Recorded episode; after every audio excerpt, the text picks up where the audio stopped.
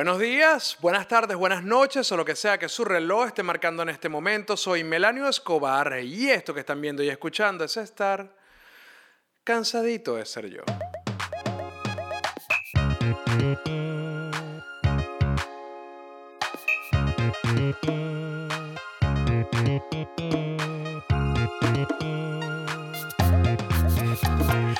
El cansadito pasado fue con Rufi Guerrero y fue como una continuación de las conversaciones que ya vengo teniendo con varios amigos de, digamos, de otra historia, de una escena de la música que ya no existe y no solamente de la música, eran unas personas que construían comunidad, como lo hacía Rufi, como lo hacía Cheo, que dentro de sus portales, dentro de sus emprendimientos, dentro de sus espacios, las personas que tenían cierta afinidad por la música se encontraban.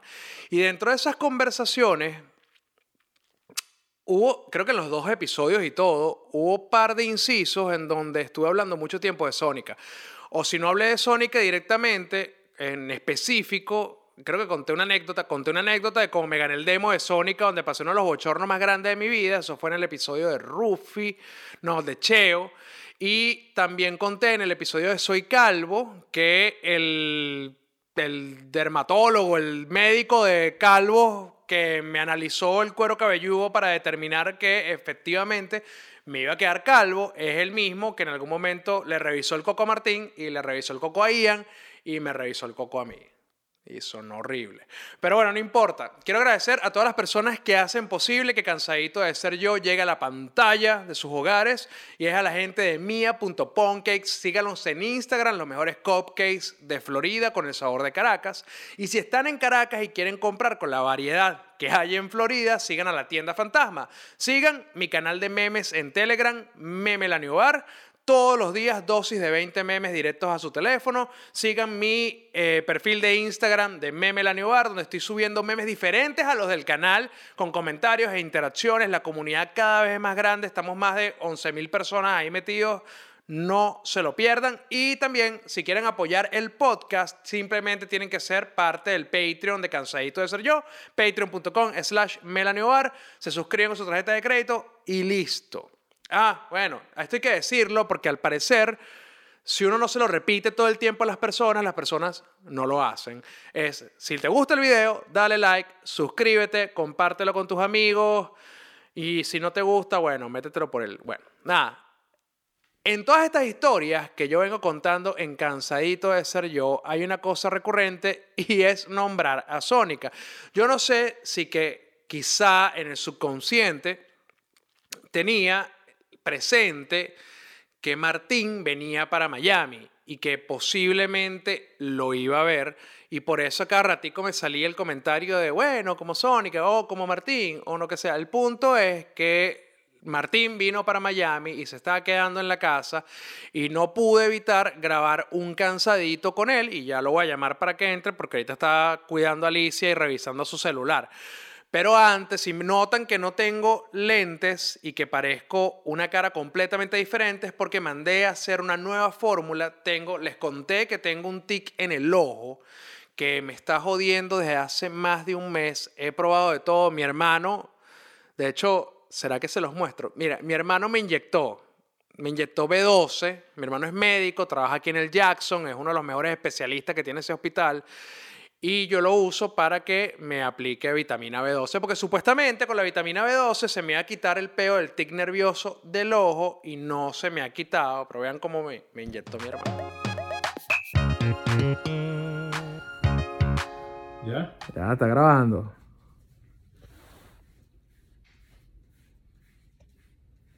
Ok, relájate. Ah. Relaja la pierna. Ya está pidiendo mucho. Relájate.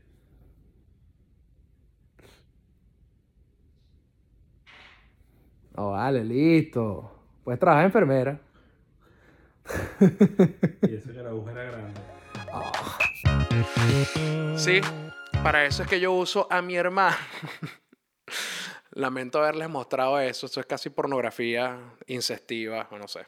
En fin, mandé, cuando tenía el peo en los ojos, como que no hallaba la razón por la cual estaba con este tic de mierda, yo fui al oftalmólogo, que me lo recomendó mi hermano, a revisarme, a hacerme la- el chequeo médico de los ojos. Entonces, coño, el médico me recibe y resulta, adicionalmente, yo sentía que los lentes me estaban fallando.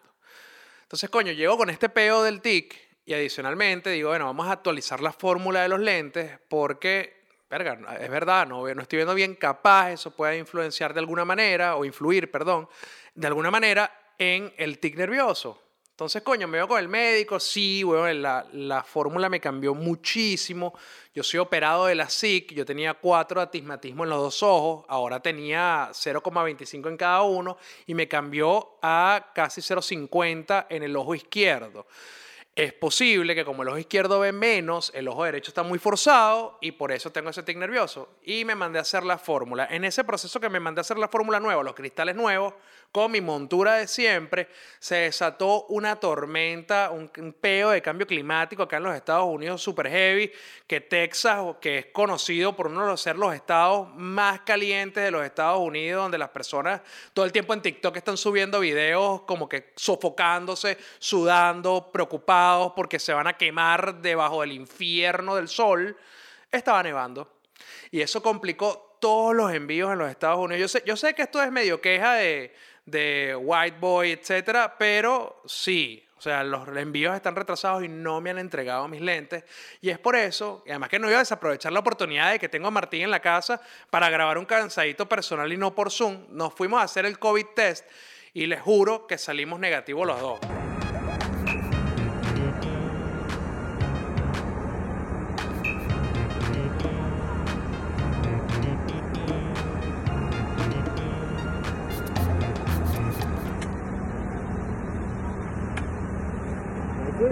Thank you. Se los dije, no era mentira, salimos negativos, o sea, todo se está haciendo con todas las medidas de seguridad, pero no podía desaprovechar la oportunidad de hacer esta vaina en persona y no por fucking Zoom.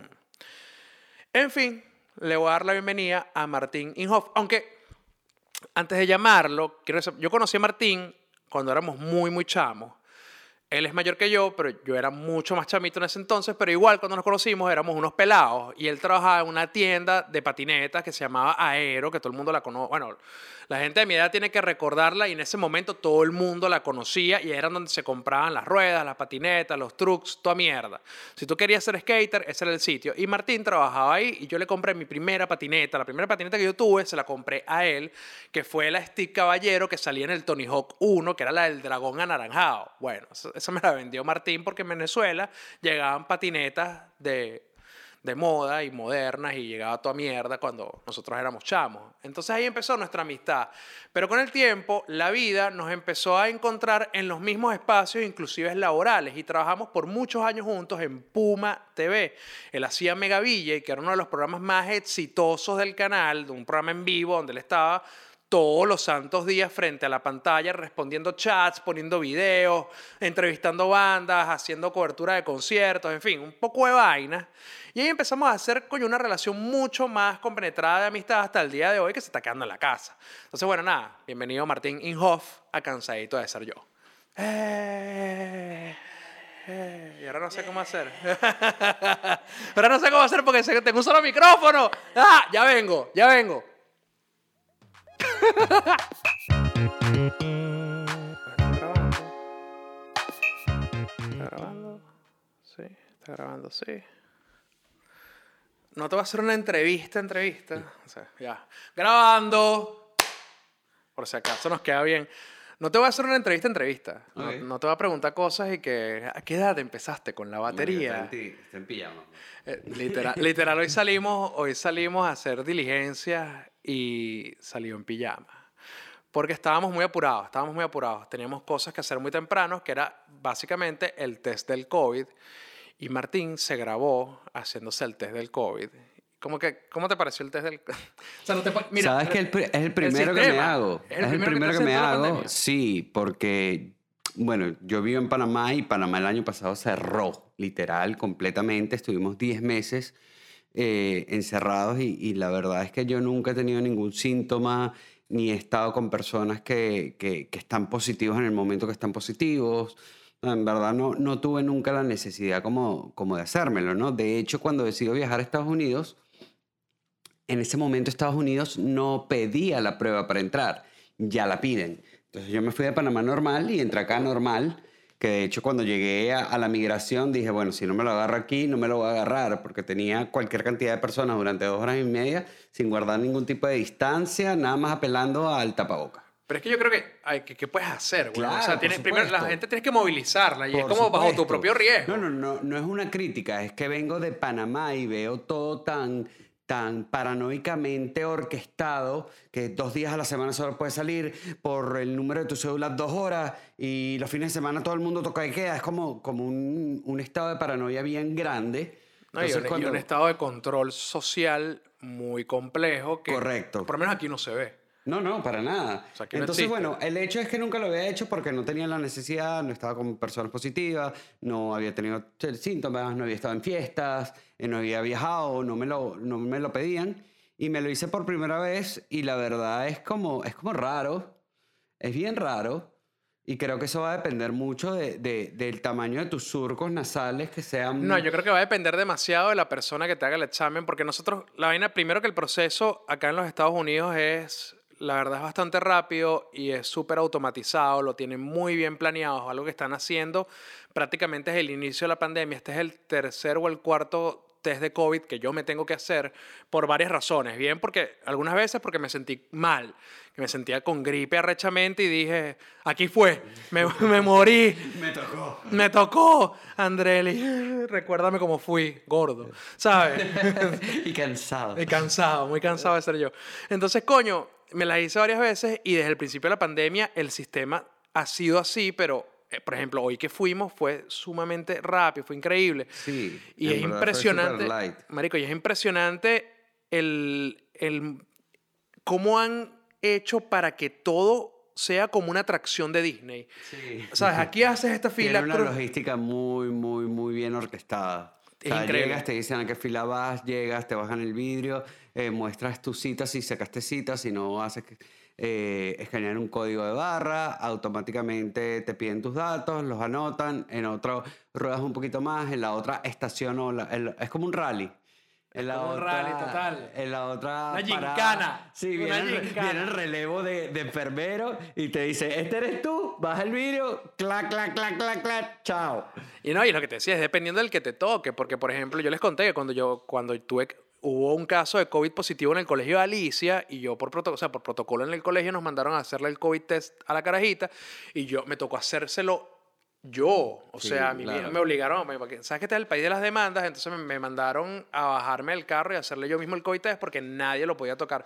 Pero la tipa que me dio el kit para hacérselo a ella me lo hizo a mí, weón, y marico, me, me rascó el Bueno, cerebro. con- no sé. Y, y la de hoy, la doctora que me atendió hoy, fue la vaina más gentil del planeta. O sea, que me da a mí fue que. y estábamos en el mismo carro, eso es a lo que iba. O sea, y el bicho, ya marico. Si se fijan en el video, el bicho de pana le da como surco. Me hace así. entonces, Y yo, como que, bueno, no sé, el primer test que me hago, no tengo ni idea. Entonces, después se lo mando que sea a mi hermana, a mis hermanas, para que vean, mira, me hice el- mi primer test. Y todo el mundo me dice, Martín, ¿pero qué te hicieron? O sea, te abre un hueco más. Yo creo que el bicho O sea, estaba practicando para hacer la prueba china nueva, que es por el culo. Un, drill, un, un taladro ahí. No, no, no, de verdad que. Disculpe que si me agarro mucho acá es por el tema de los lentes, que es una mierda la luz y todo. Y- Porque está viejo, como la señora. Ay, mijo. no, mira, de Ay, verdad. mijo.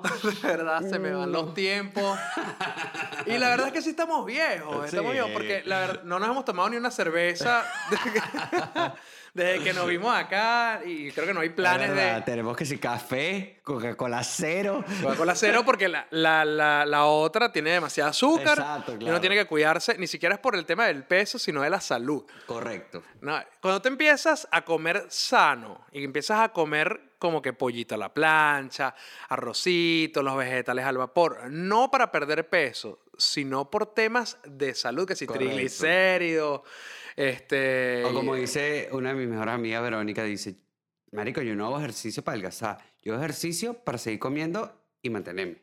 Total, cuando te empiezas, ya tú sabes que tú estás viejo. Y estamos viejos. Bueno, y, yo, y además que coño, ahorita nos damos cuenta que no solamente estamos viviendo juntos, aquí ahorita que estamos en el mismo espacio, los achaques de la vejez, sino que también vivimos las locuras de la adolescencia. Sí, claro. Coño, y el- sobre todo, yo creo que lo más impresionante que nos tocó vivir más o menos en paralelo es ese pase, weón, de la adolescencia a la adultez, donde todavía no eres suficientemente maduro como para ser, considerarte un adulto y no eres lo suficientemente carajito para todavía ser un Sí, ya teenager. la policía te lleva preso. si la Ya la- ajá, si la cagas ya vas preso. Exacto. ¿Sabes? No hay que, si me cagas a coñazo te denuncio, mamá, huevo. Porque, Exacto, sí, porque sí, sí. soy un adolescente, ¿no? Correcto. Ahorita es, si te cagan a coñazo van los dos presos. Mira, conmigo que ayer estábamos y yo tengo ahora burda de pedos de cuello, pero bueno, estar dándole handbanging en la cabeza mientras toco durante tantos años.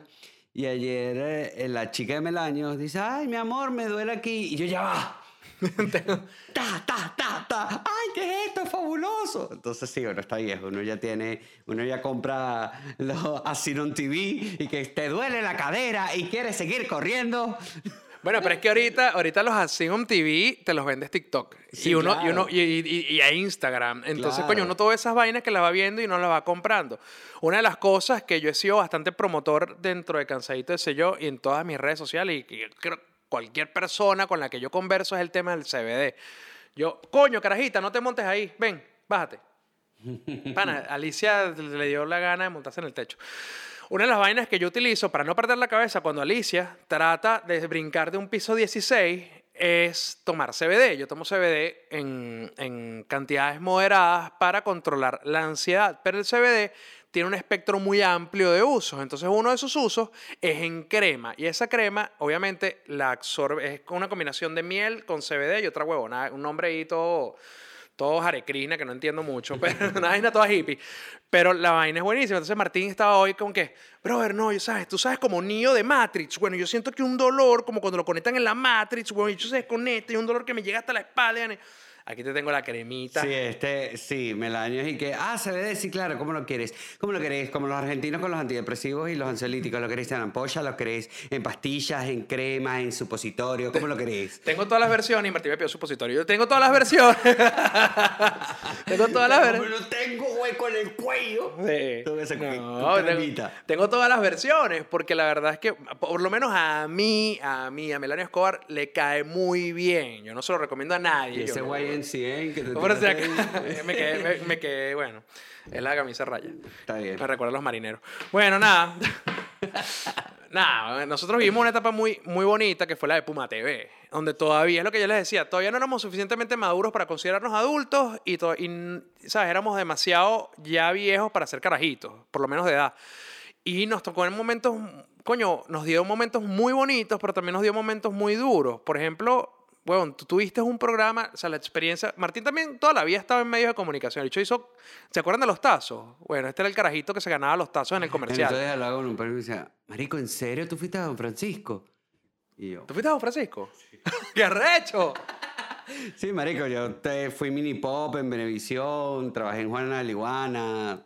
Pasa que, claro, nadie se recuerda a ese niño encantador, con tanto cabello, corte totuma, lentes de John Lennon, Harry Potter, antes de que existiera Harry Potter. Ya después ¿sabes? te parece un desechable ahí una cresta rosada y no hay manera Sí, hecho los brazos todos tatuados, Sí, huevón, no, y era- era el mismo de Juana la Iguana, el de los tazos, el... el, el- ¿y qué, qué se metió? Ah, ¿Qué le pasó? ¿Qué le pasó? Como al Macula y ese cookie. Es que los muchachos... Es que mira, los niños actores... Es que los niños, los niños, mira, el mundo del espectáculo para los niños, no. Sí. Coño, marico, pero qué arrecho que tuviste esa oportunidad, weón, en Puma TV. No sé si ustedes lo recuerdan, pero él hacía Megavilla y que era un programa que tuvo mucho apego dentro de la población Mira, y que joven. tuvo, eh, que eso fue como generaciones de menudo. Tuvo a Valesca Castillo, tuvo a Romina. Ah, tuvo a Romina Jairan. Tuvo un gentío haciendo megaville. Yo fui el último. El último de los moicanos. Pero, pero sí, era un programa dentro de la gente que disfrutaba la, me- la música, ser melómano, los videos. Importante, importante durante todo el tiempo que, que estuvo No existía YouTube. O sea, o existía, pero no todo el mundo tenía No, acceso. No existía YouTube. Cuando yo comencé, no existía YouTube. Al tiempo. No existía. Yo entré en Puma TV en el 2003, marico. O sea, no existía YouTube. YouTube, si, no me, si mal no recuerdo, es 2004 2005. No sé, podemos revisarlo en la computadora, pero no importa. Pero bueno, ustedes revisen y nos cuentan. Así, en los- pongan los comentarios. Si están viendo el video y lo saben, pónganlo en los comentarios. Alguien lo va a poner, estoy seguro que sí, que ay, está flojo. Alexa, ¿en qué año Puma? Mierda, Es verdad, ¿te está ¿viste? escuchando, mamá huevo? Alexa, ¿en qué año eh, sale YouTube? Ah, muchas gracias, Alexa. No, yo sé en qué año estoy, para jugar. ¿En qué año, Alexa, en qué año se estrena? YouTube es un sitio web dedicado a compartir videos. Fue fundado por Chad Hurley. Steve Chen, 2000. aquí van 2005, ¿viste? 2005, marico. Pues, Gracias, Alexa. está- Alexa está ahí al tiro, ¿cachai? Sí, po. Sí, gracias, Alexa. Claro, no existía YouTube, es decir, la gente para Uno es tan poder... viejo que no se adecua a eso y que preguntar a Alexa. Ah, claro, Alexa, cállate. Ok. Hay que buscar en la computadora. o sea, vamos a buscar el almanaque. Es- busca, busca el teléfono en la agenda. Qué bolas, weón. Bueno, nada, eh, no existía YouTube. La gente se de, realmente conocía bandas a través de aquella vaina que ustedes utilizan hoy día para ver Netflix, Disney Plus y todo eso. Bueno, eso se usaba para ver televisión que venía por una señal en el aire, una vaina súper mágica. Y, coño, era uno de los principales programas que mostraba, porque hubo muchos, que si son clips, o los que tenían cable que podían ver en TV cuando todavía pasaba videos, porque ya en esa época no, en TV no pasaba video. Estaba dejando de pasar video, pero Existía en estabas- TV2. veías 120 minutos, que era la madrugada, para ver algo bueno. para ver algo bueno de rock, pero, Pero adicionalmente a eso, era el primer programa que contaba con el chat del screen en línea. Tú mandabas mensajitos al 881, todavía me acuerdo, y aparecían en la pantalla. ¿Sabes cuánta gente yo he conocido en mi vida que me dice, gracias a tu programa, yo conocí a mi esposo?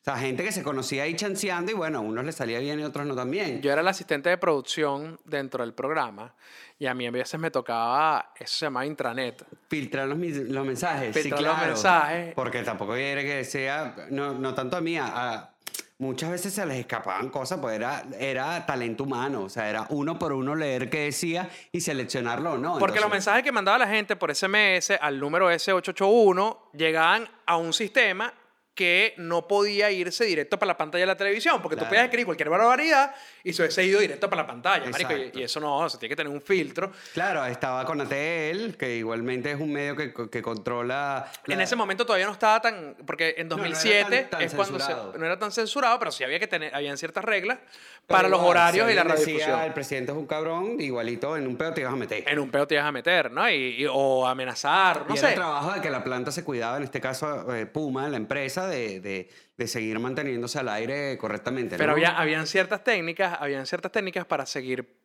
A ver, una de las. Podíamos modificar los mensajes. Podíamos también. modificar los mensajes, yo me la pasaba en eso. Podía- podíamos insertar mensajes nosotros y hacerlos pasar como que eran enviados al sistema. Pero adicionalmente, una de las principales ganancias de él como talento y del canal era a través de la mensajería de Yo texto. recibía comisión y a veces ganaba más que mi sueldo de la comisión, porque era absurdo. Yo me acuerdo, Melaño, nosotros terminábamos el programa, que generalmente era de 5 a 7, a las 7 y se quedaban. Tú medías el éxito del programa en mensajes según la cantidad de páginas que había y se te quedaban 7, 8 páginas, que cada página tenía un promedio de que 100 mensajes. Como 100 50. mensajes. Entonces te quedaban 800 mensajes que no podías pasar porque se había acabado el programa. Estaban en cola, encolados. Y, y tú decías, wow, hoy al, al programa llegaron 25 páginas, alrededor de 100 mensajes son 2.500. Oye, no fue muy bien hoy. También se tasaba en esa medida más que todo el rating. No era, por lo menos yo que cobraba comisión de, de mensajería, ¿no? Entonces, coño, una de las vainas importantes para incentivar la ganancia del talento y adicionalmente la ganancia del canal era también iniciar una conversación, porque si bien las personas lo hacían orgánicamente, la gente mandaba mensajes, había cierto tipo de mensajes que llamaban a otros mensajes y eso era lo de buscar pareja para tirar. Sí, sí, sí. O sea, eh, o- hombre busca chica de 20 años, o chica busca hombre, o chico busca chico, o Mira, chica busca chamo, esa chica. vaina era típica. Tú decías porque generalmente... Y eso, pana, facturaba. La mensajería también era una herramienta para resolver temas. O sea, cuando por lo menos si tú, si tú todavía no tenías el... Sí, era así, era Betacam. O sea, tú sacabas un cassette de una máquina, buscabas otro cassette para poner el video que ibas a poner. Entonces, si él no estaba listo en ese momento para lanzar el Betacam o lo que fuese, la mensajería era una herramienta que te permitía solucionar un tiempo muerto. Sí, o total. que tenías que alargar porque faltaban dos minutos para comerciales y yo había leído la noticia muy rápida, o el productor en algún momento se confundió y sacó mal el tiempo. Eso era algo que te permitía y era ley, chamo. Cada vez que yo vendía, le iba a leer un mensaje, bueno, vamos a leer un mensaje. Por aquí están diciendo, hola, soy Carlos, busco chicos maduros. Arrechísimo, pero. Como el aguacate, pues, que estén listos para, para, para una amistad. Entonces, cualquier vaina. Era rechísimo. Y era muy cómico porque a veces, típico, vaina, ley de Murphy, el chavo. Yo iba a leer un mensaje y era que busco chica con te, te- te- técnica vocal y me inventaba cualquier vaina y el mensaje decía teta. Y ellos Sí, se les había filtrado la vaina mal y bueno, yo... Y a veces por fastidiar a Martín también, ¿no? Sí. Para descolocarlo. Más Porque... de una vez yo... yo eh, coño, este huevón escribió ese mensaje. Ay, Coño, sí, porque, porque al final del día, al final, coño, Pumate era muy pequeño, era un sitio muy pequeño, todos nos conocíamos y, y los rockeros del canal, que éramos Walter, Susana, tú, yo, Isaac era un poco, Isaac Sí, era era más, un- más reggae, pero bueno, era, era para acá, era para este lado, sí. era para este lado, no era de la gente que escuchaba pachanga, por ejemplo. Sí, pero es que Pachanga era que es el camarógrafo. Sí, pues. bueno, no, pero la mayoría del canal era de la gente que celebra el Día de la Secretaria, ¿me entiendes? o sea, y que, que como una fecha de pinga. Olga, Olga, Olga. Olga, Olga, mierda, saludos, Olga. Si nos estás viendo, qué fino. Marico, bueno, por ejemplo, ¿sabes? Charito. Charito, exacto, ahora Charito. Margarita. Rosa. Rosa del trozo. Sí, Rodney. ¿Cómo están los boxeadores? Saludos. Bueno, nada, el punto es que, coño, los, los que éramos rockeros éramos muy familia, éramos muy amigos, muy cercanos, coño, este... Sí, jodíamos. Era, era terminamos el- y nos bajamos una caja de cigarros, Sí, nos íbamos a la panadería. Coño, la- los asquerositos de la esquina que eran bestiales. Yo le dejé un moro a esos portugueses terrible cuando me fui a Puma TV. Y en verdad el trabajo de los, de los, de los principales programas de Puma TV en ese momento, Jesús Cambeiro también. Jesús Cambeiro, que está en España. Los, los principales trabajadores, sean anclas o productores, porque tampoco era un trabajo de que yo llegaba, hacía mi vaina y me iba. No, en Puma TV sí había como ese peo de... De, dicen, comunidad. sí, Era un como peo de quedarnos comunidad. hablando paja y fumando, tomándonos algo, así sea en el estacionamiento, lo que fuese, ¿no? Entonces lo, lo interesante era que las personas que sacaban adelante estos pro- programas importantes de la, de la planta, no los que eran de relleno, los que había que ponerlos porque, bueno, este era... Amigo de este, este se estaba cogiendo a este. Coño, lo hacían, las, lo hacían las mismas seis personas. Las mismas seis personas hacíamos todo. Era, era, era interesante realmente porque, coño, me recordó mucho la, la experiencia que tuve luego con Urbe, donde éramos 10 personas que sacábamos un periódico todas las semanas y además teníamos que inventarnos seudónimos para poder sacar más contenido con otras caras. Claro. Y yo escribía un poco, ustedes más de una vez seguro se hicieron la paja con vainas que escribí yo haciéndome pasar por mujer. o sea, ustedes Me imagino un poco de carajo y que... Sí, sí, capaz la, esa mujer hermosa de la que ustedes se enamoraron que contaba historias sexuales increíbles, bueno, esa mujer era yo. En fin, esas cosas se... El perrea solo. Eh, Yo perreo solo. Lo que pasa es que cuando los, cuando los productos, los canales, los medios de comunicación son de nicho, son muy específicos, generalmente son pocas las personas que están, no es que éramos los únicos capacitados, pero que están realmente capacitadas, interesadas y dispuestas. Claro, porque eso tiene un porqué, o sea, por, eh, y, y aquí voy al porqué como pregunta, y es, ¿por qué yo voy a trabajar en esto si pagan mal? Si pagan ¿Me mal, porque Prefiero ser periodista de sucesos y me voy para Venevisión. Porque esa es O la línea ser- transversal. claro, por supuesto, o sea, eran cinco personas con un sueldo medio. Como todo el mundo que se hace radio, marico. Toda la gente que hace radio pasa por lo menos ocho años Sí, sirviendo café y sacando, imprimiendo vainas para el locutor. para locutor sin cobrar un bolo. Sí, sí, es así, de hecho... de- Bueno, o un dólar. Bueno, no, sea. exacto, pero de, pero de hecho, con todo eso hoy en día yo puedo decir, mis dos primeros trabajos, que fue el primero que mencionaste en, en el intro, pues te está escuchando, Ah, bueno, ¿ves? Que fue Aero, y posteriormente a Aero yo llego a Puma TV, o sea, literal, yo trabajo en una tienda de patinetas vendiendo patinetas y ropa de patinetas, y de ahí salgo, mentira, estuve como, después que se Pero que estabas haciendo Sónica, Lego System, Claro, no, yo Sónica. estaba con, con Sónica desde, desde, imagínate, yo estaba en octavo grado cuando comencé con Sónica. Y yo trabajé en Aero y de ahí cerró la tienda. Me fui a trabajar al cafetín de Rock and Fall y a los tres meses me llaman para hacer el casting de Puma. Y quedo, y ya bueno, ahí pasé por los... Me acuerdo que habían entrevistado a Cachalo, habían... ¡A le Cachalote! hicieron un casting, el mismo casting que a mí. Porque él fue para Degeneraciones con Ramón Para Castro. el programa punks, Para pues, sí, lo- sí. el punk. ¿Qué mami? ¿Qué pasó, Alicia? ¿Quieres cereal? Dale. Ajá, Dale. Cachalote fue para la entrevista. Dale, dale. El chalote fue para la entrevista. A ver, eh, el, te- el tema. mi, mi gato. El tema de, de, de Puma es que lo chévere era que Puma nunca buscaba, por decirlo de alguna forma, el típico ancla que iban a hacer un castellano abierto para buscar un rockero que hablara de rock. Era como, eso no, eso no les pasaba por la cabeza. Entonces, obviamente ellos hicieron como, sobre todo Susana en ese momento, me acuerdo, hicieron como un casting, como que, bueno, ok, yo iba mucho a Puma por entrevistas de Sónica.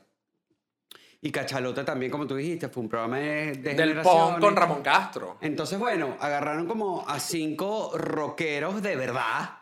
Que ¿verdad? tenían, que además tienen capacidad de habla, porque es- eso era fundamental. Claro, el O sea, tema de la oratoria en la televisión y, y que no solo que tengas, cámara no es fácil. que tengas oratoria, sino que, que- que Presencia, que es tengas el todo, movimiento. Sí. un poco de dicción, un poco de actitud, que puedas leer una pantalla a por lo menos, no sé, 5 metros aproximadamente y que la puedas leer fluida y que la gente no te sienta que estás leyendo. Sí, que no te sientas O forzado. sea, no es un trabajo fácil. De hecho, cuando todo el mundo, ay, si todas esas niñas quieren ser modelo, coño, eso es sendo trabajo, ¿viste? Complicado. Y más allá, no, yo no, porque bueno, uno es rockero y tal y qué sé yo, pero, pero también con el tema de la dieta y todo lo que tienes que atravesar pa- para estar en el estereotipo de, de la televisión, es, coño, es un dolor de huevo, bro. Sí, y no todo el mundo lo puede, y no todo el mundo lo puede de verdad llevar. O sea, yo creo que eh, para muchas personas el sueño es estar frente a una pantalla y hacer ese tipo de cosas, pero a veces cuando se les da la oportunidad y se paran frente a ella, no lo pueden hacer. Yo me acuerdo que, Marico, a mí, cuando yo estuve en Puma TV,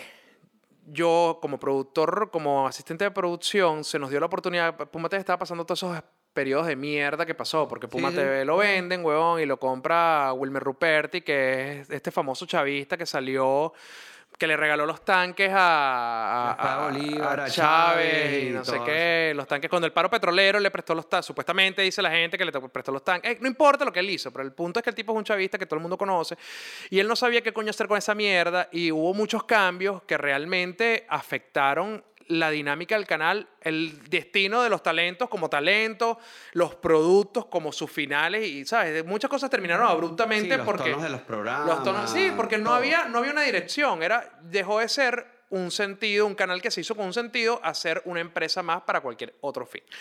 Anyway. Y otro canal más de televisión con el mismo tipo de contenido y el mismo hilo conductual. Sí, eso no hay nada rara. Entonces, O sea, coño. este era el, el único y el primer canal de música del país. Exactamente. Y Y, hasta hoy en día sigue siendo el único. El único que ha habido en era Venezuela. de música y ya. y todos los programas tienen que ver con música. Si Estaba bien- Rapsona, por ejemplo, que eran Voodoo, Eh, eh, 13. 13 y DJ Coli. Ah, bueno, DJ siempre estaba ahí, pero. Coli estaba siempre ahí. Era como la mascota. que, ¿Qué opinas de tal vaina? No, bueno, no sé. Coli era muy buena onda. Sí, no, no, ellos todos eran muy de pinga. Sí. Este, ahí fue donde yo como con Ese con fue, ese fue como, como, como la apuesta que tuvo Puma en ese momento de mantenerlo. Que hicieron Rapsona, hicieron el estirón en pijama con Karina. El estirón en Karina era pijama. una belleza. Bueno, es una belleza. Sí, pero en ese entonces modelo. estaba en su... Sí, eh, su- no, y además la caraja en pijama, te hablando de que ni le prestabas atención a lo que decía, la veías y ya porque era bella, era un ángel. Bella y columpiándose música. A las 6 de la mañana y vamos a ver el video. En pijamita, una vaina increíble, En baby doll, en pijama no era pijama nada. Pero, pero había como esta tendencia, se renovó Megaville, se cambió el escenario, Bueno, se pero a le lo que voy, como un par de cosas. Marico, eh, me, me- me dan la oportunidad de hacer infrarrojo, que era el programa de metal que se pasaba en las noches, y yo sentí que lo hice muy bien. Ajá, de pinga. Eso se acaba por todos estos cambios de mierda. Eh, Martín se sigue en el canal. Y también. Pero Martín sigue en el canal y hace otras vainas, hiperespacio, que también tuvo mucho pegue. En, Cuando lo venden, yo sigo siendo parte de, de- de la nómina, porque yo estaba en ese momento en nómina desde Puma y paso a hacer Canalí con un proyecto nuevo. Ya estaba pensado desde antes de la cerrada de Puma. Pero la vaina es, huevón, que Walter me llamó un día. Walter se quedó trabajando, Walter Ganji, que hacía infrarrojo conmigo, que él es la voz de Máscara, una banda de metal, y antes de Biofobia, lo he nombrado también varias veces acá. Él Que se vive en queda- Colombia. Vive en Colombia y es uno de los productores mucho. más, más exitosos de A&E Internet. Estos días hizo un Zoom con Ozzy, marico. Sí, con la familia de Ozzy. Con sí. Ozzy con Charo. Con Ozzy con Charo. Increíble. Bueno, nada. Él me llama y me dice, mira, tenemos la oportunidad... Orgulloso de mis amigos. Sí, yo estoy súper orgulloso de Walter. Eh, y cumpleaños ahorita, el 14. Acuérdate que el cumple el Día de los Enamorados. Es verdad. Qué bonito. Qué, qué bello es Qué Walter. lindo. Bueno, X. Este, Walter me llama y me dice, para que ustedes vean lo peludo que es este mierda, yo había tenido la experiencia de hacer eh, infrarrojo, o sea, yo había estado frente a la cámara todas las semanas grabando y ya se me hacía relativamente fluido, pero Walter me llama para hacer un casting en ya Canalí, porque le habían dicho que si quería hacer un programa de metal, él lo podía hacer. Entonces él volví- quería volver a hacer infrarrojo. Yo estaba trabajando en Urbe en ese momento y era locutor de la 92, entonces yo me sentía que estaba en mi Sí, pick. en tus aguas. Sí, yo estaba en mi pick. Marico, estaban los mismos Gregory, estaban los mismos carajos de El Pumate, gordo, el gordo, sí. sí, Super Pana. Gregory me regaló la grabación del disco de Stuproy. Ah, qué bueno. Sí, marico. eh, O sea, el único disco que grabábamos me lo regaló. Bueno, me cobró una mariquera, pero me lo regaló. Bueno, Gregory mm, no me regaló, pero me hizo la segunda para grabar el video del porqué en la madrugada y ponerme todas las cámaras porque yo quería hacer una vaina matriz que fuese una vaina así que nos viéramos así en una... Ah, el saltico. El saltico. que Bueno, nosotros también grabamos en la madrugada el disco de Stuproy en un estudio donde él trabajaba en Macaracuay. Qué bicho. Gorda buena onda. Demasiado pana, güey. Bueno, nada. Este, marico, estaba Gregory, estaban los mismos camarógrafos, que sí, Eduali, que también está en Colombia. Sí. Este, el, ¿cómo se llama? El, el, el narizón que le decían loro, una vaina así. Sí, sí, sí. el sí. flaquito. ¿Qué es esto? Ajá, ajá. Que te amigue- Bueno, nada, estaban entonces un poco bichos, o sea, estaba en familia. Y cuando me ponen la cámara al frente, yo tenía que presentar un video de NoFX. Y yo dije, ah, bueno, ahorita vamos a ver una banda. Es buena, es- ¿cómo es que se llama? Ya va, paren, paren. Padre, eh, vez, Déjame leer sí. otra vez, ya vaya. Y lo leía, y lo leía. Y- Estoy listo, vamos, Walter, vamos. Ajá. Y ahora vamos a ver una banda, es una banda de pong, es buena, es buena, y son de, de Estados Unidos. Y coño, la madre, se me olvidó, paren, paren, paren. Marico, lo hice como 10 veces. Gregory me decía, brother, pero si tú sabes de esto, estas son las bandas que a ti te gustan, porque tú no lo hablas y ya. Yo no sé, estoy nervioso. Marico, estaba súper nervioso, no lo pude hacer, el programa no se dio. O sea, no es ¿Sabes qué me fácil. cuesta horrible? Hablarle al teléfono. Hacer un live y que, bueno, ¿qué más? Aquí estoy. Me A mí me da- horrible. Y la gente me dice, pero si te parabas 10 años Es enfrente de diferente. una cámara. Yo siento que es completamente diferente. Sí. A mí también me cuesta mucho hacer historias y que, ¿sabes? Tipo Sacha Fitness, que coño, tú ves la cuenta de Sacha Fitness, marico, y tiene 77 rayitas. Porque, porque la tipa tiene... ta- Todo- Tiene una vaina pespunteada así. Sí, marico, parece una, una clave morse, huevón. ¿Sabes? Pero, pero de, no sé, de epiléptico. El- el- la vaina es que ella tiene un talento nato de comunicación y ella es algo muy arrecho. Yo no tengo esa capacidad de agarrar, marico, una olla, estoy haciendo una pasta y hacer 17 historias de cómo yo hago la pasta. Hay que tener un poder de comunicación muy arrecho que es muy diferente al que se tiene frente a una cámara. ¿Sabes lo que pasa en mi caso? En mi caso es que como yo hice televisión en vivo 10 años, que en el que se- si te equivocabas, Te equivocaba. Te Pa'lante. equivocabas y la tenías que arreglar o seguías para adelante, buscabas la forma de burlarte de ti mismo para que otro no lo hiciera por ti. O sea, desarrollabas un montón de técnicas y es, por ejemplo, yo soy súper grosero, yo tengo una grosería cada cuatro palabras, Ese era mi pego en Carlos Bol en Vivo Play, porque yo soy muy grosero. pero en televisión jamás se me salió una grosería, era como un chip. Ajá, disculpen, la cámara nada más graba media hora. Ajá. no pagaba la, eh, la vaina. La, la vaina premium. Exacto. Bueno, entonces, coño, cuando tú haces en vivo, es para adelante. De hecho, a mí me costaba mucho, yo ni quería ver, ver mis... Porque mi mamá a veces me grababa algún programa y yo ni los quería ver. A mí me da súper cringe. Yo soy muy autocrítico. Entonces no los quería ver porque no había algo que yo pudiese cambiar de ese programa y me daba rechera. Eso también es muy... Sí, es Entonces, un sentimiento claro, que cuando existe. yo quiero grabar una historia, por ejemplo, grabo 50 y no me gusta ninguna. Me pasa igual, weón. Entonces, coño... Yo dejé- yo el punto que yo dejé de grabarlas. Mira, de hecho me pasa con Sónica, con, con el trabajo que he hecho en noviembre que lanzamos el tema de Si me voy, o previo al, a- al tema, invitando a la gente que se uniera al canal, lo que fuese. Marico, weón, yo la vaina hacía en vivos con María, por decirte, y los borraba, no los dejaba en el feed. La gente no la vi porque lo borraron. Coño, tengo ese peo y ese peo es mío, pues. Es un pedo de... de- de- Yo creo, que, yo creo que al final del día, marico, viendo, viendo la forma en la que pega, en la que pega Sacha Fitness, es que el mejor ejemplo es ella, ¿sabes? Es un peo de que a la gente realmente no le importa. Es un peo de uno mismo ponerse el bloqueo de hacer la vaina. Totalmente, ya es un pedo mío. Y más allá porque, porque uno crece, la generación de nosotros crece. O sea, brother, que, que a veces yo, yo lo digo y ahí es donde está el error, porque, porque al final tú dices, bueno, nosotros somos individuos y tenemos que hacer lo que nos, nos da placer. le voy a mandar un mensaje a Andreli para que se venga en Uber, porque... Dale, dale. Yo lo que, que- lo que quería decir era que, coño, weón, nosotros, por lo menos yo, yo soy muy autocrítico conmigo y yo digo, mi primera experiencia en televisión, weón, fue en RCTV. De RCTV yo sigo haciendo un montón de comerciales, paso a Venevisión. Después con el tiempo, bueno, hice, hice un programa horrible de Otaku ahí raro que pasaban en Televen. En Televen, yo pasé por todos los Otaku. canales. Sí, Era una de vaina de Televen. Era una nota y yo estaba medio disfrazado de Goku. Pero me, me aprovechan por tener el pelo azul en ese entonces. Eh, entonces lo que quiero decir es que yo he pasado por, por los tres canales más importantes. Y es como, es igual con la música. O sea, yo estaba muy, muy cagado al lanzar el, el último tema de Sónica en cuanto a sonido y, y, y tecnicismo. Pues, coño, porque mi disco anterior se grabó en Estados Unidos. Yo, que, yo todos los días quiero superarme yo. Claro. Pero también digo que yo no me lo permito y que la gente también está como ahí activa porque, o sea, yo no me permito hacer una mamarrachada, ¿me entiendes? Coño, yo tampoco. Y, Y, por es un eso, tema de cómo sí. crecimos y estudiar y el periodismo y ta, ta, ta. Pero ahorita hay cualquier cantidad de periodistas que hacen un increíble trabajo y simplemente es a punta de su teléfono y ya. Los tiempos cambiaron, huevón, y, la- y los modos de comunicación cambiaron completamente a una vaina mucho más inmediata. Y la escuela de nosotros era de producción, era montar Sí. las luces, la cámara, el hacer audio. un guion, hacer un guion, una estructura. O sea, no, nunca a veces era una cuesta. opción, párate y prende la cámara y lo que salga. No. Y ojo, y por eso somos reconocidos mundialmente en Latinoamérica como uno de los mejores países en contenido de televisión. Total. Porque éramos muy buenos haciendo nuestra vaina. Las novelas, huevón. Las novelas, los programas, o sea, programas como, no sé, voy a decir cualquiera, Atrévete a soñar. Hay que ir a los niños, donde comencé yo, se dobló en no, en no sé cuántos países. para Martín para estuvo en que hay- transmitirlo. en- en Hay que ir a los niños, con Nelson Bustamante y todo, siempre nos reímos. Nelson Bustamante que está aquí en Estados Unidos partiéndola en Los Sí. Ángeles, no sé. Bueno, aquí en Miami, creo. En Miami, en Miami. La hija está en Los Ángeles. Beatriz es la que está en... un besito. Hola, Bea. Hola, Bea. Está en Los Ángeles.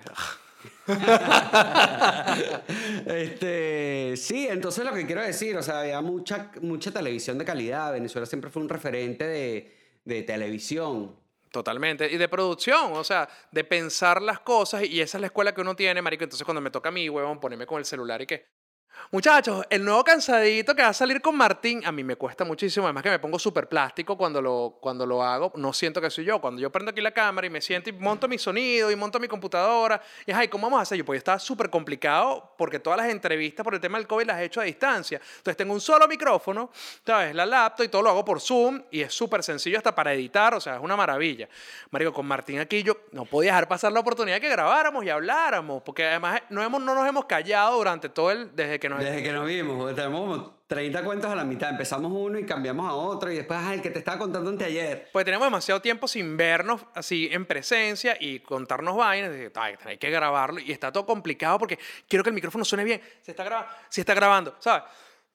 Sí, los estándares de uno. Porque... Y seguro el youtuber que tiene un millón de vistas, weón, lo que, no sé, la divasa, lo que hace es prender el celular. Sí, o sea. y aquí estoy con Martín y Chama. Totalmente. Y Y, yo dejo de hacer muchas cosas por eso, porque son, son eso. y a la gente le encanta. Sí, o sea, yo decía, coño, quiero gra- grabar un video yo tocando batería de cómo toqué el tema de Sónica. Ay, coño, pero tengo que ir al estudio, no tengo luces, no lo quiero hacer con mi batería electrónica. Y ahora te pones un poco de peros y no haces nada y al final... Y Sónica. Sónica bien, ¿y tú? Pero es que, que vi que sacaron una canción, yo la escuché, yo la escuché, que es la que tiene la- las caritas del video animado. Sí, sí me voy, se llama. La sacamos. Quedó muy cool, quedó muy cool. Ese es un tema que, que lanzamos. Es un tema que yo compuse luego de 10 años sin hacer música y fue como todo un reto porque quería que tuviese un poquito de todo lo que fue Sónica. ¿no? Al principio, la velocidad, un poco del pop que tuvo últimamente. Y, y es un tema que quedó muy chévere, pero creo que lo, justamente hablando de lo que te estoy diciendo, que yo me pongo muchos parámetros, creo que ese tema salió también porque fue muy espontáneo. Yo viajé en marzo, justamente cuando iba a comenzar la pandemia, todavía no estaba en Panamá ni en México el tema de la pandemia como tal, fui a visitar a María. Y iba a aprovechar, iba a ir al Vive Latino, etc.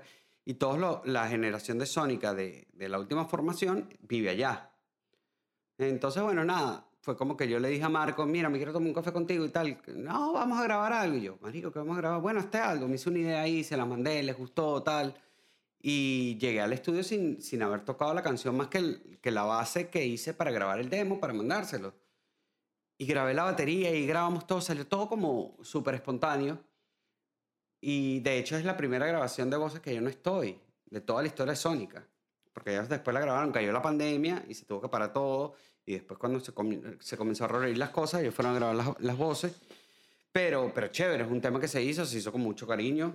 O sea, siempre digo, Sónica no muere hasta el día que yo... Sí, porque ustedes han sido como la espina dorsal de Sónica. Sí, claro. Y, O sea- y de hecho entiendo muchas veces, muchos de los integrantes que pasaron, debe ser difícil tratar de interpretar y hacer tuya canciones que escriben otros. Y difícil generar arraigo dentro de la banda también. Yo me imagino que, eso, que eso generó algún problema en el transcurso de la, de la banda, marico, porque, Por supuesto. porque es tu banda. Esa, esa es la frase, esa es la frase. Esa es la banda de Martín, ¿sabes? Claro, por supuesto. Sí, sí, sí. O sea, termina siendo, termina siendo, ojo, yo, yo siempre a cada uno de los integrantes le di, no, vamos a decir no la libertad de composición, porque si hay mucha gente que dice como que, ¿cómo has hecho para que Sónica durante todo este tiempo, con todos los integrantes que pasaron por ahí, siga sonando Sónica? Bueno, porque son las mismas personas que componen. Porque son la mismo, el mismo compositor. ¿Me entiendes? Entonces es algo que yo sí, sí he tenido, pero cuando yo tenía patrocinios, el patrocinio iba para todo. Las entrevistas iban para todo. Claro. Pero claro, es las personas que estás viendo hace 20 años a María Martín. Pero, ajá, pero yo me meto como cantante de Sónica, huevón, y tú, tú eres el que me das órdenes, yo, o sea, me, va, me va a costar muchísimo Claro, generar arraigo con la banda. Claro. Y yo imagino que eso trajo mucho peo. Sí, no mucho peo, pero sí llega un punto como, como Marcos que, mira, yo quiero hacer mi proyecto. Al micrófono. Yo quiero hacer mi proyecto porque, porque, bueno, sí, porque quiero explorar otras cosas que haga yo. Porque aquí yo estoy interpretando que sí me gusta la banda y toda Claro, la marico, y cosa. además que Sónica era un tripeo en sí misma, pues. Y las Claro. cosas que venía con Sónica también era, coño, eran de pinga, porque ustedes tenían espacios ganados de mucho trabajo y mucho sudor por muchos años, que coño, que cualquiera que quisiera tener un gustico por lo que significa estar encima de una tarima, lo podía vivir. Por supuesto, además hay, hay gente que ni siquiera sabe que tú sí lo sabes. O sea, nosotros, la gente nos ve y nos ve a partir de tarde o temprano en la portada de la revista Tú y siendo imagen Pepsi y, ay, la bandota. Marico, ustedes tenían una valla en el tolón. Sí, todo ese tipo de cosas, pero la verdad es que nosotros comenzamos cerrando calles en Vista Alegre. Claro. Eh, alquilando... En Casa Pincho. Sí, alquilando salones de fiestas en Juan Pablo II. O sea, nosotros nos pateamos la calle, nosotros íbamos a hacer flyers. ¿Y qué era Sónica, weón? Un poco de panas que nosotros, como podíamos, así fuese en vivo, un ensayo, grabábamos, se lo dábamos un pana. Ese pana se lo daba a otro pana, ese pana otro pana. Y cuando teníamos, a ver, teníamos un lleno en un toque, no sé, en Doors, pero eran 150 panas. Es muy arrecho. el pana del pana del pana del pana, pero todos nos conocíamos y hacíamos un toque, vamos a decir, sold out, porque estaba full, pero era punta de panas, pero era punta de trabajo de, de, de coño, de grabé. Entonces, como grabé, este pana le gustó y se lo dio otro pana. Porque además esa era la forma, esa era la forma en la cual nosotros podíamos de alguna forma, valga la redundancia, hacer marketing. Claro. Era- porque no existía este pedo de las redes sociales. sin saberlo Sin tampoco. saberlo. O sea, era muy orgánico. Era, bueno, hay que hacer volantes, ¿sabes? Cuando- hablando de, de Marco Iván, la generación, la última del disco 11, yo me acuerdo que nosotros hicimos el showcase en el, en el Jarro Café y yo les dije a ellos, Marico, vamos a imprimir afiches y los vamos a pegar con cola blanca, nos vamos a ir en la madrugada.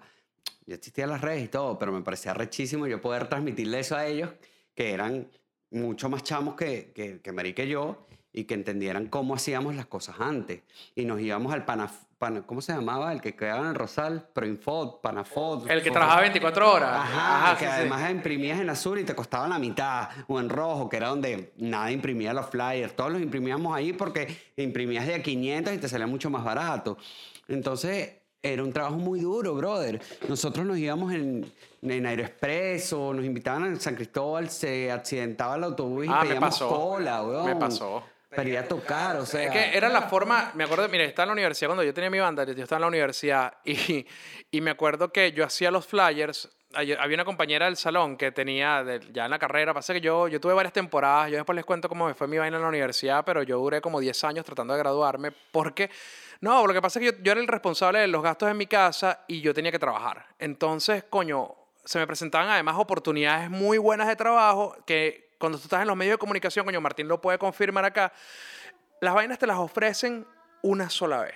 O sea, si tú llegas y quedaste en el casting y te dicen, mira, tú eres el que va a hacer el programa de televisión, si tú no lo agarras, viene otro. Hay una cola. Sí, siempre hablan del ego del artista, pero no hablan del ego del productor, el ego del director, que Sí, es como. si tú dices "Ay, que no". se está batiendo una, que se lo mame. Y no, y además te bloquean, o sea... Sí, se lo toman personal. Y, y ellos le dicen a otro que no, que este tipo es un divo, qué sé yo, cualquier vaina, y no te dan más trabajo en esa área. Entonces, coño, yo me estaba abriendo paso en ese ambiente, estaba generando plata, estaba manteniendo mi casa, estaba manteniendo a mi mamá, coño, no podía seguir la universidad. En fin, en la primera temporada de mi paso por la universidad, este, yo tenía esta banda, Stuproy, y yo no tenía mucho dinero. Estaba, casi todo el dinero se iba para la casa, porque teníamos muchos peos familiares. Entonces, yo hacía los flyers, y ni siquiera tenía computadora para hacer los flyers.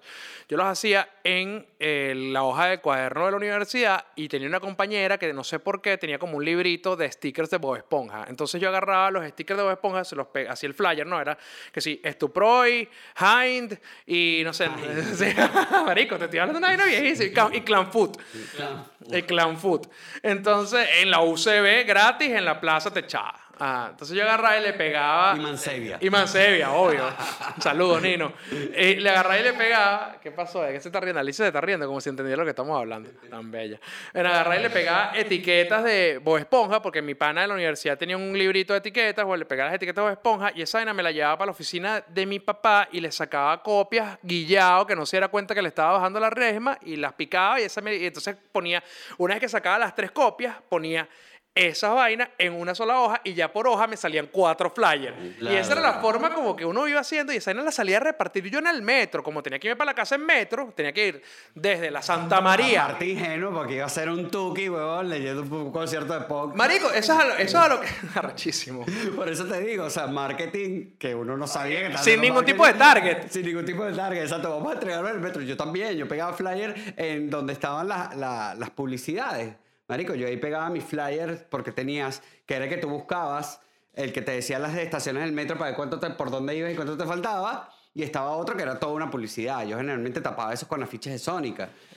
Era como que, ¿quién va Pero- a ver esta vaina? pero es arrecho, porque yo no- El carajo que viene pintó una casa a las 5 de la de la Marico, no sé, yo creo que muchas, yo creo que, yo creo que todos, tú, todas las bandas que hicimos esas vainas y todas las personas que, que, coño, que, que incurrimos a las prácticas básicas de promocionar sus toques, etcétera, logramos atraer muchísimas personas a nuestros eventos y sobre todo a la música, porque me acuerdo cuando yo tenía infrarrojo, huevón, una vez yo estaba con, mira, eh, Puma TV quedaba en la calle Sanatorio Del Ávila. del Ávila, en los dos caminos. Eso es una zona de Caracas industrial. Puma TV tenía muy pocos negocios de comida cercanos y Puma TV en ese entonces no tenía cafetín, luego un canaliz, era un cafetín vaina, pero Lo en más el- cercano que había era Boleita Center. era Boleita Center y era lejos. O sea, irse a pie era una roncha. Y era porque era peligroso. Además, at- atracaban mucho, ya Ahí me existía... robaron saliendo de Claro, es que ya existía el peo de, de los motorizados que te entucaban y te robaban el celular, etcétera. Entonces, yo me acuerdo que yo salí un día a comprar almuerzo por la zona industrial con Walter, un día que estábamos trabajando, X, al mediodía, con hambre, y nos para una moto, huevón, con dos tukis, marico, en la moto, y se nos entucan, nos paran enfrente. Y lo he dicho, eh, Pachamo, párate ahí, párate ahí. Y nosotros, que mierda, Qué ladilla. ¿qué fue, coño? Bueno, ya Walter estaba que si sacando el celular y vaina. Y el carajo del parrillero le dice a Walter, chamo, tú no eres el gordito infrarrojo, weón. Mierda, qué arrecho, chamo, tú solo chamo infrarrojo, venga, pana, venga. Y en ahí, weón, no, yo me vacilo ese rock que ustedes ponen puyú, weón, a las 12 de la noche. Y bueno, porque yo creo que existe una vaina que se llama el efecto menú, que es una vaina, la gente va a consumir lo que se le ofrece. Si tú vas todos los días a un restaurante, marico, y lo único que tienes es pasta, a ti no se te va a cruzar por la cabeza pedir pescado, ni siquiera vas a pensar en comer pescado porque lo único que tienes acceso De hecho, es eso, pasta. eh, no, no sé cómo se llama en psicología eso, pero yo sufro Estás de eso. condicionado. Tú me das un menú de 10 páginas y automáticamente caigo en ansiedad.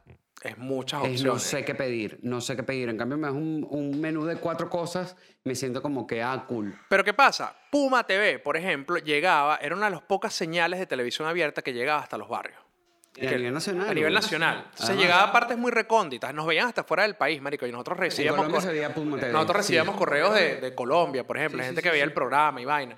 Entonces, coño, estos panas que probablemente son salseros o reggaetoneros o, o son fans de cualquier otro tipo de estilo musical, cuando prendían el televisor después de fumarse una vara a las 12 de la noche, huevón, veían ese, ese par de locos poniendo metal puyo y los vacilaban, porque de otra forma ellos no iban a estar expuestos a esa música. Yo creo que eso era mucho de lo que nosotros logramos haciendo toques en las calles, haciendo, haciendo toques gratis, marico, cerrando calles, tocando en bares, en matinés, huevón, recibiendo menores de edad a los eventos, ¿sabes? Eh, Yo creo que eso abrió muchos espacios. El, el entregar flyer en el metro, a pesar de que se lo estabas dando, marico, quizás al pobre albañil, huevón, que iba para la obra todo mamado con su bolso de, de pequeño pony lleno de, lleno de martillos y taladros, huevón. O el de, el de la promoción de graffiti. Ah, o el de grafiti, o el del Ministerio de Educación azul, ¿sabes?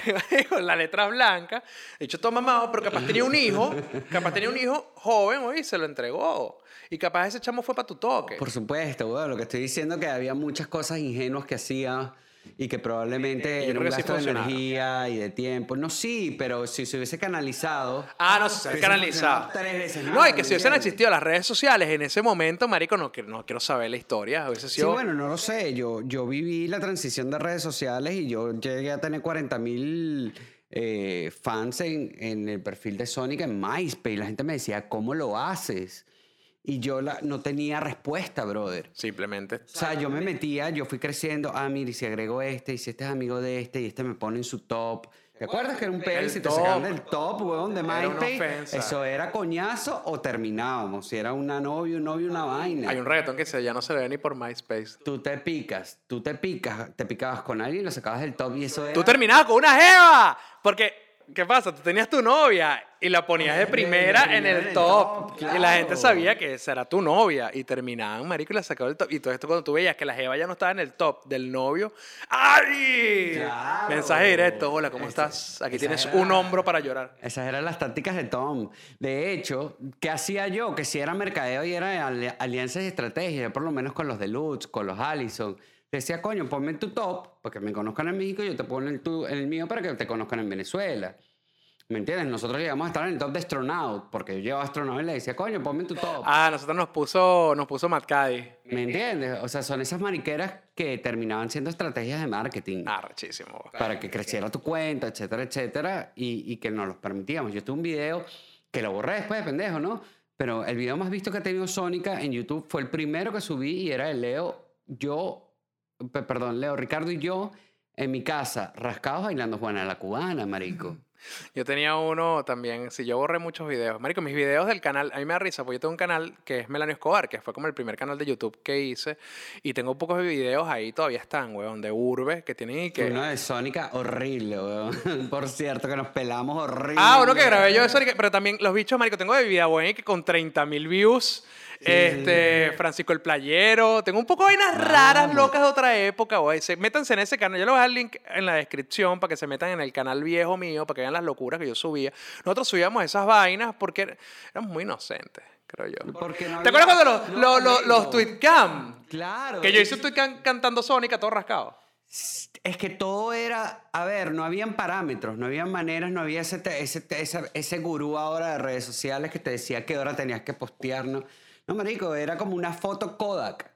Tú la tomabas cuando estaba el momento y cuando te provocaba y si se te velaba esa mierda decías, el coño de la madre, bueno, qué carajo, me quedo aquí. Mala leche. ¿Me entiendes? Funcionaba así, grababas un video, lo subías y después ni te acordabas que eso estaba ahí. Increíble. Y después te metías y digas, ay, verga, esta persona me preguntó esto. Ahora hay un tema de, de, de cómo to- todo tiene un porqué y un cómo.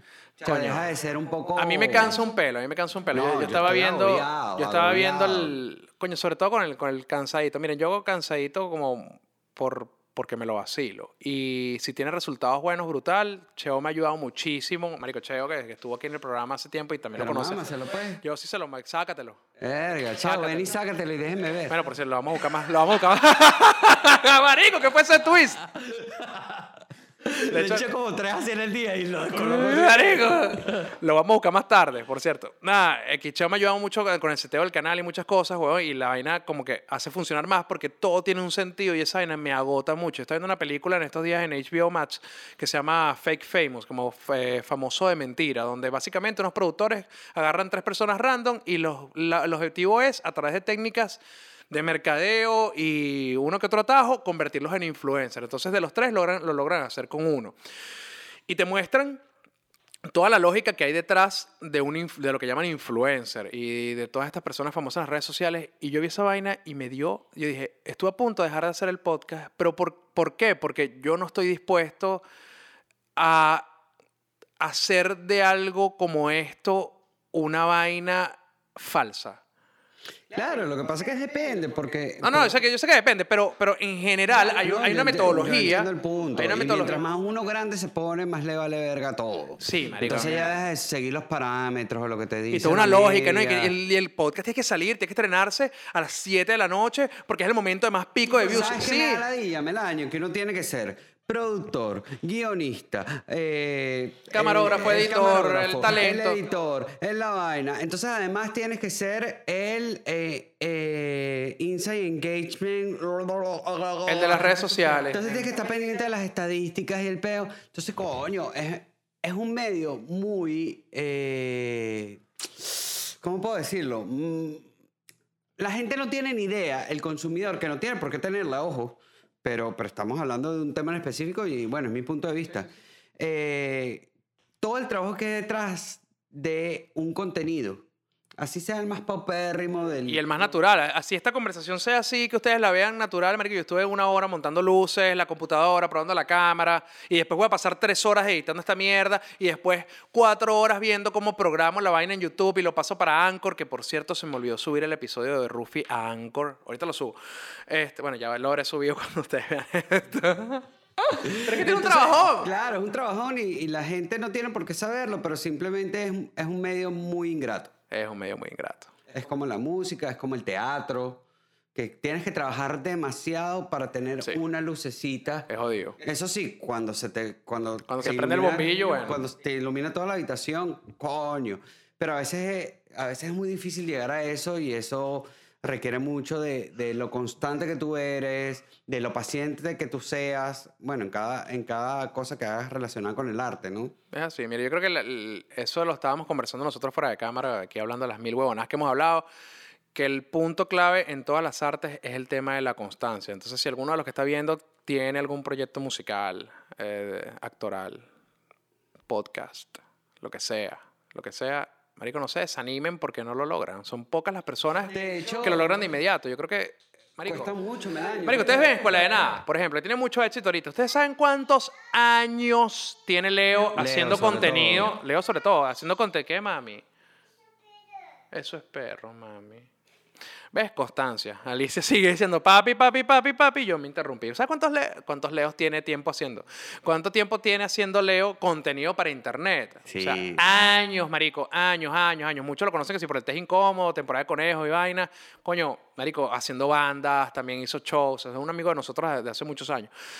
Ahora, ahora, después de 15 años haciendo contenido O más, weón. o más, es que realmente tiene un producto del cual él puede vivir.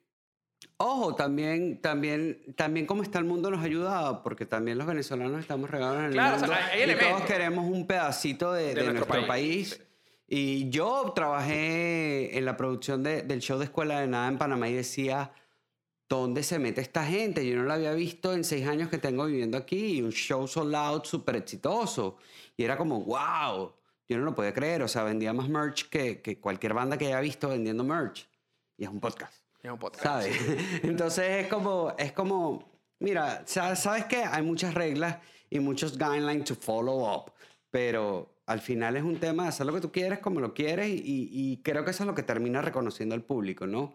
Cuando ve a alguien que, constancia, el que al final todo termina y radica en un tema de gusto y de identificación. Y, y otra vaina que... a menos que tú hagas un, un contenido que sea, coño, ¿sabes qué? ¿Cómo, cómo configurar esa Mac? y, bueno, ese es otro peo. Claro, pero lo que te quiero decir Es que más de utilidad. Una Mac, exacto. Es más de utilidad. Exacto, pero si tú le ofreces eso, un knowledge, Es un tema de identificación. Coño, yo veo a Melaño porque me parece de piga sus tatuajes, porque me gusta Afi, porque, coño, el carajo entrevista a gente con la que yo me identifico. O son una serie de eh, cosas que te permiten identificarte con el contenido del por qué ves el programa o, o el contenido en sí, ¿no? Y yo le digo una vaina. Otra cosa, otra cosa de la constancia. La constancia no es solamente mantenerte haciendo, buscando producir, por ejemplo, contenido, en el caso de Leo, sino es mantener tu identidad.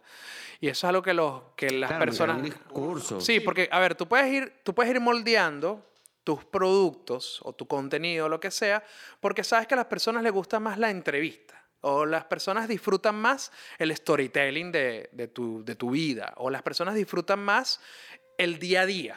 ¿No? Y tú puedes ir moldeando tus cosas, pero cuando, y eso está bien, eso es parte de entender a tu público y que quieren saber de ti, que quieren obtener de ti, pero cuando tú no eres constante con tu forma de ser, sino que tú vas moldeando tu forma de ser, tu personalidad, lo que tú proyectas, para adaptarte a lo que las personas están requiriendo en ese momento. Ahorita te pega el reggaetón, yo ahora soy reggaetonero.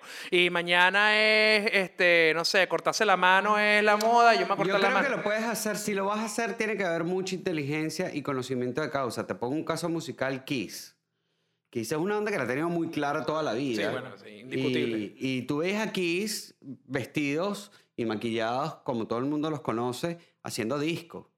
I was made for loving you, baby, cuando el disco estaba de moda. Y eso se llama también supervivencia, porque es una banda que llegó al éxito muy grande y coño, esa gente Tiene que mantenerse. tiene que mantenerse y si a uno le cuesta mantenerse a su nivel, imagínate una casa de 2 millones de dólares que necesitas jardinero, papá, papá, No el que limpia la piscina, la vaina, que te tiene que limpiar los cuatro pisos.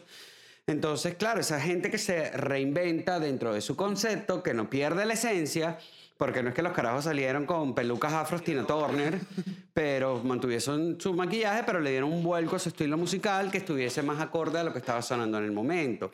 Bandas como Aerosmith.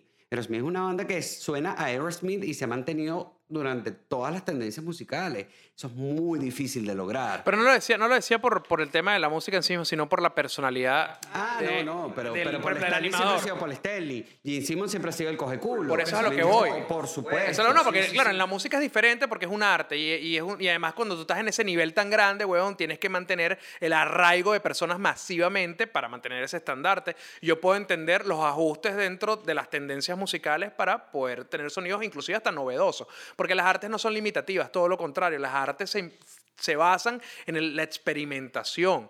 Pero ahora, cuando tú eres, Sí, por ejemplo... Por es como, coño, es como que el que ahorita, no sé, marico, que, que ya la gente no le guste la divasa como es, oye, y el bicho empiece, bueno, ahora voy a salir a coger culo y me encantan las tetas, qué ricas las tetas, ¿sabes? Coño, la gente, la gente va a decir, ¿pero qué le pasa? Se volvió loco, ya no lo voy a seguir, pa. Sí, sí, sí, que por supuesto. Porque construiste una personalidad y vendiste una personalidad que, que esa es la que la gente quiere ver. Y eso es lo que se tiene que mantener constante. Lo digo, pero sobre todo por el caso de Leo. Bueno, pero- Leo siempre ha sido igualito. Sí, es verdad. Es verdad. Igualito. O sea, igualito. Es verdad, sí. Pero tienes el caso ahorita que mencionas la divasa Jeffree Star, que a ti te gusta mucho. Amo a Jeffree Star. Pero tú has visto la evolución de Jeffree Star. Pero ha sido una evolución a profesionalismo. Claro, pero también en actitud, en speech, en forma de vestir, en todo. Porque era muy descontrolado. Bueno, pero, pero de eso se trata. Él, ha sido él, pero ahora es la mejor versión de él. Ahora es la mejor versión de él. Sí, eso, eso sí también se, vale, de eso sí Eso se trata. se trata, de ser la mejor versión de ti al paso de, oh, ¿sabes qué? Yo voy a ser el rockero más cool que cante reggaetón. También. Por ejemplo. También. ¿Me entiendes? Es raro. Lo- sí, pero, pero bueno, es lo que te digo. Hay maneras de, de, de hacerlo inteligentemente sin Sí. necesariamente decir, bueno, está bien, marico. Ya no quiero una camisa de AFI, por favor, tráeme una Polo Ralph Lauren y un palito de golf. me encanta. Que lo he visto con cualquier cantidad de panas de colegio, etc. Me encanta. Eh, Andreli me regaló una del cocodrilito. ¿Cómo se llama? Ok, se volvió a cortar porque no he pagado el premium. Ajá, mira, no sabe ni cómo se llama la marca. Coño, por favor, denle a este muchacho algo en Patreon para que pueda comprar por lo menos la vaina, porque no me esté cortando cada una hora para la burda pa. Bueno, ya estamos hablando mucho. Bueno, no importa, pero yo te voy a echar un chiste. Ok. Están una vez dos amigas hiper mega cifrías que, le, dic- que están así de camping en el borde de un laguito y le dicen, Marica, mire ese bicho, ¡ay sí un lacoste! La- Qué malo. Ya. ¿Ves? ¿Ves? Ay, marico, Estoy ya, cansadito ya, de es escuchar a la Martín. es la edad. No, mentira. Martín, gracias. Martín, gracias por estar aquí, en mi De casa. nada, bebé. Gracias a ti por recibirme. No, vale, súper feliz. Bueno, para los que no lo saben, Martín es uno de mis mejores amigos, una de las personas que yo más quiero, una amistad que se construyó a través de la música, el trabajo. Llegó Andreli, bienvenida, mami. Qué bueno que recibiste mi mensaje. Mami, llegó tu papi con el fonquete. Llegó. Bueno, muchas gracias. llegó tu papi con Esto fue fonquete. Cansadito de ser yo. Llegó Andreli y se quitó los tacones. Mami, llegó tu papi con el fonquete. Sacúdelo. Pero que papi llegó tu mami con el fonquete.